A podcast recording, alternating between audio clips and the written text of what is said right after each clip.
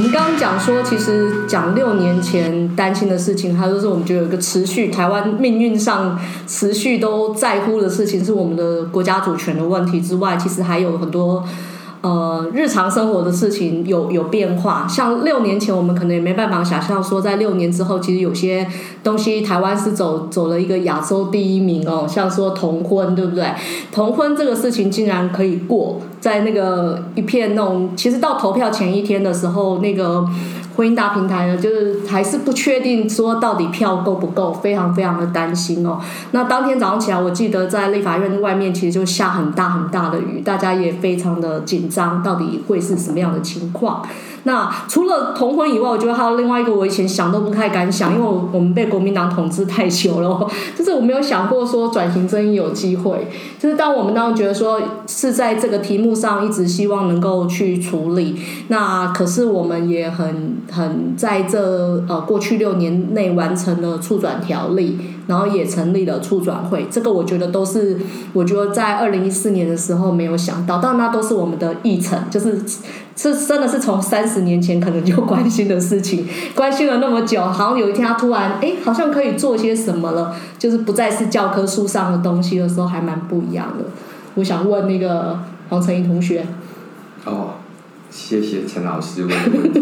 其实转型正义这一题，我觉得要再另外开时间来讨论，因为我给你开专辑，讲下去就会没完没了。好的好的。因为其实我们如果还原呃从二零一六年以后的转型正义的发展的话，可以发现说，其实，在二零一六年二月新的国会就职之后，呃，就有不同版本的关于呃转型正义的法案被提出来。那最大的两个就是民党团提出的，呃，一个是有关于党产的部分嘛，嗯，党产条例，党产的处理，那另外一个部分就是促转条例，嗯、那促转条例这个呃设计，其实在其他国家都找不到相呃相对应的例子啊，所以算是台湾独步全球的一个，也是一个独步全球，对的一个设计。那当然，在二零一六年五月二十号。蔡英文就职演说里面，他也提到了，就是几个重要的施政目标，转型正义是很罕见的，大概从来没有被放到总统就职演说里面，变成是对第一次被放进去。那二零二零年就消失了啦。那我们不太确定说这四年是不是可能时那个就职演说时间太短了啦，要做的事情很多啦。或者是觉得说转型正义已经在四年之内已经做到一个初步的成果了，已经开始这样子，那要去做更重要的其他的事情呀。那不过 anyway，反正这个呃这个议题，其实在民党过去四年执政当中是获得了很大的进展。那这个必须要肯定民党政府。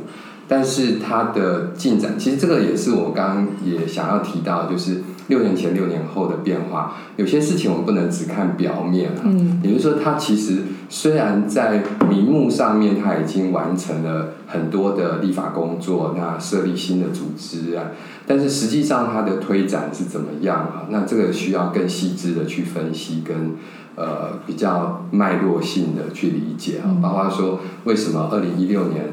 同时提出了党产条例跟出转条例，但是在二零一六年的七月呃临时会的时候，是先通过了党产条例，导致说出转条例里面的四大功能的第四个就没了，党产组就没有功能了。对，那出转条例为什么在二零一八年通过呢？其实那个也是让所有这个呃。NGO 非常惊讶的一个惊惊奇的十二月呀、啊，因为十二月发生了什么事情呢？发生了劳基法修二的三对对的的的争议哈，那这个都是必须要放在那个脉络政治脉络底下，不能被单独拿出来看，对对对，甚至跟其他法案的竞争都有关系。对，跟其他法案的竞争，然后这个成立之后，到底它呃有没有被赋予很重要的？就是在政治上面，是不是让他具有足够的动能啊？这个需要执政团队的的协助。但是从后来二零一八年以后的发展，包括这个还有很多可以讲的事件啊，这些也可以看出来，他其实在大选的时候完全不想要再去提这一些。而且照条例讲的话，二零一八年过两年内要提国家报告，哎。哎，这个好，这个争议好像在今年的这个又修了，又重新任命的时候有提到，处长会有提出一个说明在他们的网站上面，他们应该是明年，明年应该会提出一个总结报告吧？总结报告。对，因为当时好像记得是两年，然后如果任期没有，呃，就是任务没有结束的话，就延后、延后、延后再延后嘛。对，我觉得这个促转这个是改天要好好谈一下哦，因为其实我们既然那个开了店，就要做事情嘛，你就是要看一看他到底做了什么，不是说我们把店开了就没事了，这也很奇怪，因为大家是真的是期待很高，对他有很高的期待。那包括像说。其实呃，民间也有在，也也是有一直不断的在推嘛，就是像高医生啊这些案子都是这样。所以我要说的就是哦，其实六年前呢，对于呃社会运动或者是公共评论来讲是很好，呃很好。这个批评的 时时候，因为你的对象他其实就真的都完全拒绝，好，所有的事情他都不愿意去做。对，那你只要批评就好。嗯。可是六年后，其实你面对的状况是说，他也做了，但是不尽如人意。那你要批评也不对，因为他真的有在做。那你你只能说，呃，就或者说你批评的时候，有人就会出来说啊，不要一下就要求到一百分，先有四十分。还有一种会对那个批评的人或批判的人说，那你要提解药，呃、左左交嘛，对，就你要提解方出来。如果你没有把你的解决方案一起提出来，你就连批评都不能批评，就是完全要求很高哎。对，就是或者说我们现在有一个共同的敌人，我们要先把国民党或者是共产党先解决了，再来。谈其他的部分，那这个其实，哎，我最近有一个朋友讲一句话，我觉得蛮有趣的，可以大家参考看。他说，在国民党还没有死透之前呢，我们可能自己都死了。对，因为其实你不管谈什么题目，大家都会问到一个问题，说，啊，国民党已经挂了吗？如果国民党还没有挂，怎么可以现在来谈这个题目？对，对，所以呃，我想这也是六年前、六年后的一个很大的差距，就是你面对的现象不是那么单纯的非黑即白，嗯，而是它有很多的灰色跟呃，你要批评的时候，可能就会有一些反作用力出现。嗯，而且我觉得在可预见的未来的二十年，可能都是民进党在执政。哎，这个我不知道。如果是这样的话，可能必须跟他发展出一种比较好的讨论关系，或者说，呃，不能够。执政的明明是一个政党，然后结果可能我们是在拿中国共产党或中国国民党或者中华民国国民党是吧？林为总建议要叫中华民国国民党之类的这种旁边的事情，没有办法去面对这个事情的本身，因为我觉得这也是宋晨常常就会非常不耐烦的地方，就是在谈一个事情的本身的时候，可常会被带出去，就像说。我我我我从小到大从来没有想过自己是中共同路人，在我们我跟苏彦图三十不要又要讲三十年，三十年前在一百行动联盟的时候，应该没有人觉得我们是中共同路人吧？结果哎，你你你你你应该没有这样被讲过吧？你在学界应该比较安全，有吗？哎、欸，有吗？没，我我我我自己我不晓得有没有被这样讲，因为他比较少看脸书。对，我我比较不清楚状况，但是确实像陈怡好像前几天有跟我讲说，有一个朋友哦，因为他可能脸书上面评论美国的总统的选举的一些事情，然后他就被出征了哦。这个出征文化其实也是最近几年的事情哦，那确实是也是一个蛮蛮重要的一个改变。嗯，所以我们很多朋友都关脸书。哦，真的吗？对啊。OK。好，我也关了，你也关了，我们都开开关关，因为其实那个脸书演算法的关系，好像就导致说，我觉得我们都只会看到。常常看到的一些一些言论跟一些一些选择过的结果，那现在其实有一些新的东西蛮不一样的。比方说，我现在到那个跟大学生讲话，甚至高中生，像我前阵子去高中演讲，我发现他们跟我讲话都用 IG，哎，就是他们从 IG 里面丢讯息给我，因为我们现在还是在 Messenger 嘛，就是还是会用那个脸书的，然后觉得比较好一点。但是突然发现，哎，不是，他们现在要用 IG，那 IG 的整个文化又长得非常非常不一样。这等一下。可以问予昕，因为我想要问一个问题，就是关于那个年轻人的问题。因为现在大家都看说，哦，台湾好像看起来很有机会，什么钱都好像不不是那么。那以前我们会有个传说是说，只要你肯做的话，你一定会找得到工作，你一定会赚得到钱。那可是这个其实我们在几次劳基法修的时候，都会发现说，好像不是这样，因为他们起薪好像变低。可是每年都会公布一个数字哦，像现在就公布，像说，哎，我们平均的所得可能是四万二，那到很多的家长就会觉得说，为什么我的小孩好像就。要不就是眼高手低找不到工作吗？要不然为什么都不去做事情？找不到四万二你就不做了？那你可能都其实呃钱没那么多。那我们就要问一下怎么解读这个统计？因为统计这种数字会非常的权威，大家只要觉得说哦什么什么什么什么什么调查，然后调查多少人有一个统计数字出来，那这数字一定是非常精准的一个数字，一定是非常有可信度、非常客观的。那我就要问。玉溪很厉害，他是教统计的，你可以跟我们讲到底要怎么看破这些东西。好，其实这个是我大一必修教应用统计，然后在第一个月我就会教大家看所国民所得统计，那其实就是回答刚你问的问题。嗯，所以像平均薪资现在差不多是四万二台币，嗯，是。那所以呃，很多人看到这个数字，尤其是年轻人会觉得怎么可能那么高？对对，然后呃，其实平均薪资四万二，它不是年轻人的平均，它是全年龄全部有领钱的人，对，而且是薪水，嗯、所以像是财富，比方说你可能房租，你可能股票，其实没有算进去，没有算进去。那这个四万二呢？呃，另外是统计数字有有一个。呃，有一个状况是，你看你挑哪一个指标来报道，所以这是一个平均数。但是每一个人类社，每一个社会的所得，它都是，它不是对称分配，它是一个非常呃不平均的一个，就是我们经济学叫做它是一个偏态的分配，它是非常右偏的分配。就是、而且年轻人人口是不是应该比较少？呃，其实年轻人人口是还好，还好，嗯，但最主要的问题是高所得的人，他其实占的比例可能不多，但是他所得会很高，嗯，因为所谓的右偏分配就是大家高低所得差距很大，嗯，而且其实那个图上面的话，就是低所得的人数比较多，高所得人数比较少，但是这群比较少的人，他的他的高薪呢会拉高整个的平均，嗯，所以你就觉得说那个平均薪资高于你的感受，所以一般一般人在看到那个数字的时候，他的会跟他的平常日常经验有差距，有差距来自于这里。然后政府公布了这样数字之后，一般人看到他其实更加深的是他的愤怒，因为他觉得怎么可能这么高？我都没有，是要怪我还是要怪政府之类的？嗯，对。而且你其实刚刚讲说那里面没有算那个股票，对不对？对。那如果是右偏的人，他可能股票所得也会更高，所以其实搞不好那个数字上来看的话，其实是两边的差距更远。对，所以就是差距是很大。所以其实如果要讲这个低薪的话，其实不是平均数的问题，是我们现在嗯面临到说这个差距内部的差距，然后非常呃高薪跟低薪差距非常多，而且分散呃非常分散的这个问题。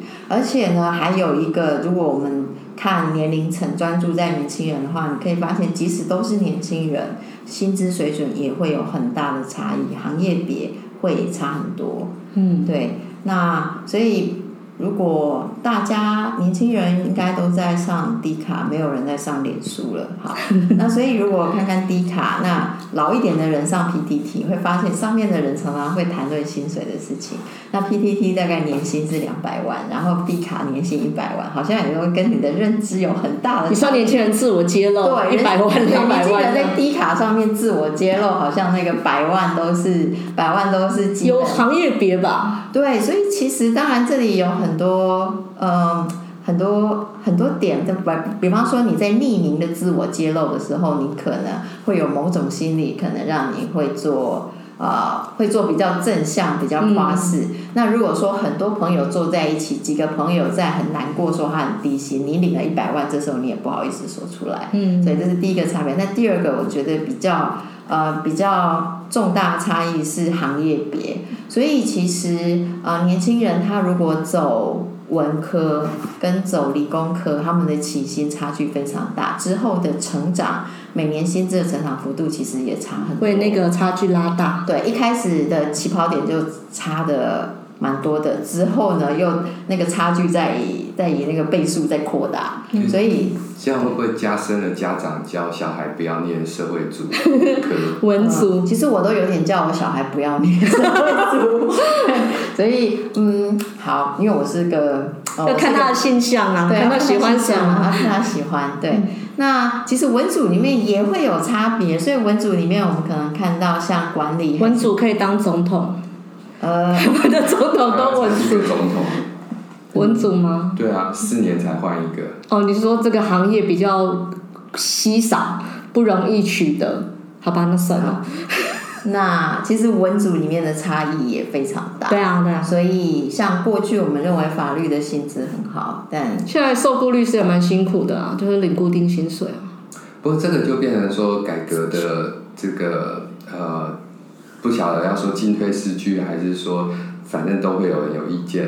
因为在以前，呃，律师薪水之所以会高，是因为他呃不容易考上，对，不容易考上，然后市场上你能够找到的律师有限。嗯嗯，那这样其实对于一般社会大众而言，他能够得到的法律上面的服务 （legal service） 就门门槛也高。对。所以呃，在九零年代的一个改革的方向，就是说，呃，要提高这个法律服务业的人数啊。那但是提高了这个人数之后，当然也可能随之而来就是竞争激烈。嗯。那如果它是一个完全竞争市场的话，那其实律师这一行其实是嗯蛮辛苦的啊，因为以前我们在这个呃那时候叫律训。律训对啊。对律训的时候呢，就会有前辈哈，就是说，如果你是在。呃，非都会区职业的话，你有很大一块的工作是要去催账跟收账。哦，就是请了付不起啊。对，因为说没有缴败诉之后，哦，败诉哦，对。每个人就不想要付钱了。不欢喜。那这个其实呃，跟大家原先的想象说律师都是光鲜亮丽的，有很大的差别。那再更进一步就是人数的增加。嗯嗯。嗯这个也是可以在另外一集啊，因为其实到底有几集啊？看你哦。因为台湾一直在说要跟国际接轨啊，可是我们的 legal service 这一块呢，其实它就是很难跟国际接轨。所以我们再怎么样，也不可能像香港一样有那么多的大型的国际事务所。那我们的整个饱和呢，大概也就是十十间以下的大型事务所呀。那这时间，呃，他他可能就是不不做一些这种诉讼，诉讼的，对，嗯，可能不是主要是诉讼，刑诉那些不做了，就是可能做一些商业的。但是我们在想象中，或者是透过这个欧美的影集。都是要上法庭辩论的，不是，就是你你看到这样会透露年龄，就是没有关系，大家都知道。艾丽的异想世界啊，呃，那那一种呃律师的生活，其实大部分都是在大的事务所，就是国际型的大事务所，他他不是说那种接诉讼的这种消息。现在好像蛮多，就是年轻人可能呃律训，然后去实习之后就自己出来开。但也蛮辛苦了，就是要一直去找 case 什么的。对。对啊，然后就是，是服务业，就是服务业。对。哎，这个其实跟那个一四年服贸有关系哎，就是当时的时候有一个就是律师行业的问题嘛。我记得那时候有有有律师业，那时候那个中强有特别出来谈那个中国的律师可不可以来台湾执业的问题。对，那那个时候好像才比较有一点感觉。另外就是。那个郑秀玲老师去洗头发的时候，他说那个美美发业的如果开放的话怎么样？那大家才应该才觉得哦，原来跟自己有点相关，不然贸易这个东西听起来真的跟自己没什么。关系，因为我们长久以来就比较觉得说，啊，贸易好像是那种很实体货品，对，实体货品，但不是很重要是服务业的贸易，还有劳动力的跨国流动。台湾应该是大部分劳动力在服务业上也很高了吧？会越来越年轻人，特别是嘛，对，对啊，所以这个这个就蛮重要的。对，那我还有一题要问，就是我觉得就是你们要不要去想想看，说我们六年以后还有什么问题会，就是还是一直。我觉得不用讲，一定是那个主权问题，因为还有就是我自己一直在想说，我自己很对，但是苏彦图现在没在，所以我其实就很担心修宪，很怕，因为我们在一五年的时候修宪呃的时候，其实一四年之后觉得情况大好嘛，对不对？就觉得说名气可用这样，然后但是一五年我记得修宪的哦，应该是一四年底哦。哦，一五年一五年夏天夏天那一次，然后就认真的，因为那时候退场有一个是召开公民宪政会议啊，真的有开哦，在立法院的那个九楼大礼堂开了很多很多场。然后李登辉还去演讲，然后谁都去演讲做主题演讲，那开开开开到最后，连那个十八岁公民权都没有过，那个全部的人都答应了，然后呃很多题目都没有过，然后就觉得后来过去四年也没有再谈修宪这一题，但是现在这一年又因为呃可能蔡总统第二届任期没有连任压力，他也想要处理，可是我很担心说搞到最后只有。就是雷声大雨点小，那搞到最后可能会过一些人权条款，可是人权条款其实真的，我们本来宪法就有可能它的应用的程度上怎么样不知道。那大家会觉得说，我们可能六年以后还会还是会持续面对的问题会是什么？或者可能会变？承恩，呃，好问题，希望。我们最近有一个名词，就是美国人给我们，叫做台湾是一个良善治理的地方，主要是因为疫情。哦，疫情。对，我们的疫情真的是做的非常好，非常快速，超前部署，然后呃很多呃精准的那个追踪，然后精准的那个检测。全民动员。对。那所以他说我们是非常良善，所以蔡英文呃双十的这个谈话，还有就职的谈话，都是有用良善这个字。嗯。所以六年后，微小的希望就是我们其他的治理层面也能够变成这么有效率跟良善。嗯。主持人，你刚刚所说的那个修宪，就是那种完全没有决心也没有愿景的一种。很担心啊。对，做法，他就是不知道为什么要修，然后要修什么。也是非常极小化，然后变成很多禁忌都不能谈，然后政治体制的改革啊，就是那个负责任政治的落实，选制的改革等等，然后还有刚刚您各位所讲的所得分配啊，经济的那个社会正义的层面，各种梳理历史啊，然后我们教育，特别是年轻人的未来，面对市场，面对全球性市场的竞争力。真的是很多议题。那如果我们的民选现在已经没有民主，基本上没有民主正当性的问题，就是我们的选出来的都是有民意基础的。这个政府如果能够更有呃凝聚全民共识，能够找到呃解决方案，并且勇于去做的这种。这种解决，哦，还有健保的问题。对啊，健保是个问题，还有劳保的问题。非常多，所以我如果我们的良善自己能够扩展到这些更多的层面，那更良善一点。对，我觉得那就是我们非常的幸运。对，对，没错。可是我就是这个跟岛国本来成立的宗旨有关。我们其实有一个，虽然是一开始做公投法，但我们的宗旨里就写说希望做民主深化。因为你跟台湾谈说有没有选举这件事，已经是非常没什么了。因为我们真的是投票投到说又很爱投，就是我们的投票率还是算是很很厉害，全民风选举。只要选举一到的话，大概什么事情？那其实这次离下次选举又好远了，就是刚好就是又离了两年多三年。那真的蛮。蛮适合去做一些好像不太适合在选举的期间提到的东西，是不是有可能有一些进展？那修宪委员会其实现在立法院也成立了嘛，原因是因为倒推的话，就是大概这个时候就差不多要开始跑了，否则会到时候会来不及。所以我们慢慢看也会觉得说到时候就知道说哪些题目可以拿出来投。那我就会觉得说，其实蛮鼓励大家都可以尽量去丢题目，因为不应该让它变成是少数人在决定这件事情，因为民间的力量有多大。还是有差嘛，因为我们早就是，比如说我们很希望被监察院呐、啊，然后考试院啊这些的，就是基本上的连政府体制这个，我我不觉得共识很低诶、但是也好像。很困难做，对啊，那更别提说，可能有些人就是有些会，我们更在乎说关心主权问题，希望说确实的厘清我们真实的领土状态，对啊，我们不能，我们现在还在那边自欺欺人说我们可以管到那个什么，管到那个上海、北京，会不会有点那个？我觉得有点那个认知有点有点混乱吧，对啊，那这个也会是一个。蛮大的问题，对，那我也，那我也不觉得说好像是中国不好，我们就会好，就是我说不是靠中国烂来证明我们很很 OK 这样子，因为我老实说，我觉得这两三年香港给我很大的启示，就是香港虽然是没有真的可以投票，可他们在民主的进展上的那个整个公民的社会的那个变化是差很多的。可是同时，台湾在发展的可能就是一些呃网络上的言论的风向。或者是说，对于觉得不不 OK 的言论，就采取一种制裁、集体制裁的方式。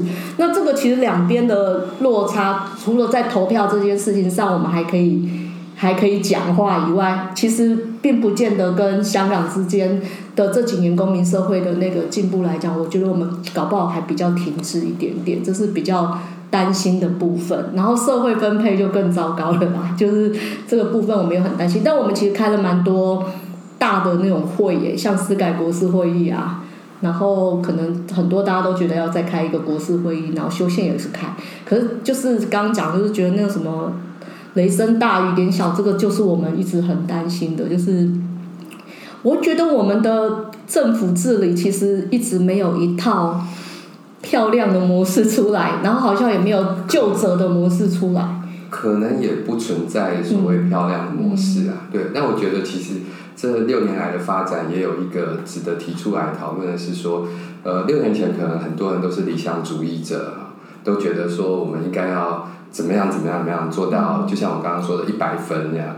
但是事实上，呃，我想慧敏也知道，就是政治其实是一个拉锯的过程嘛，那可能也也会有很多理想变成是无法兑现的理想，那甚至说在这个过程当中会受到非常多的。攻击、批评等等，那呃，所以也有另外一种说法，就是说，哦，这个真的到了议会之后，你要照国会的方式来啊，哦，那有有些人他是比较有经验的老鸟啊，所以他才是真正有办法去呃去去 deliver 这个这个政治上的承诺啊。那我想，其实这段期间来，大家可以继续去思考哈，就是我往后六年来看的话。呃，我我觉得理想主义跟现实主义的这个争论哈，或者是呃，它不是一个二元对立啊。啊，理想当然需要随时的修正跟调整，但是如果你调整到你已经完全背离了你原先的方向的话，那你也不能说你是一个理想主义者。那同样的现实主义者，你你的操作也绝对不是没有方向的。你要不要把你真正内心的那个想法讲出来？就是你到底要带领这个国家到什么方向？走到哪里去？对。你你绝对不会有人是为了工具而工具的，为了现实而现实的。好，你一定是有一个目标。那你的目标到底是什么？你不能老是藏在说哦，我很清楚，我很了解，这个政治就是要这样搞。我们都知道政治要那样搞。就不要再 lecture 我们说你就是不懂政治，所以你才会这么理想。事实上，大家都知道政治，你只要大家也懂啊，你还政治系的嘞？对，我以前是政治系，双修法律系。不过 anyway，反正我的意思是说，呃，我们知道有些人是很资深的政治工作者，但是我也希望说，政党政治的发展在未来六年可以朝向更良性的的方向。而，不要再继续在这个口水战当中去说，呃，政治就是这样，就据点了。你们就是不懂政治，嗯、所以那呃，你回到六年前，这么多的民众上街头，然后大家对于他不是只有讨厌马英九这五个字，是不相信立法院啊？对，是不相信立法院，还有是对于整个国家运作的方向是有很大的疑惑、质疑。那这些年轻人到了现在这六年后，他们满意了吗？还是他们更迷失了？啊，觉得其实刚刚我们说这个对于社会科学知识的渴求，我的一些在出版业的朋友跟我讲说，今年社科书非常难卖，啊，社科书的销路很差。呃，一方面会冷下来，一方面是因为大家可能觉得说，他，反正将来民进党执政就好了嘛。那其实。嗯，我读这么多的社科的书，也也没有用啊。对啊，你拿出来批评，可能大家都说，啊，先解决这个共产党的问题一样。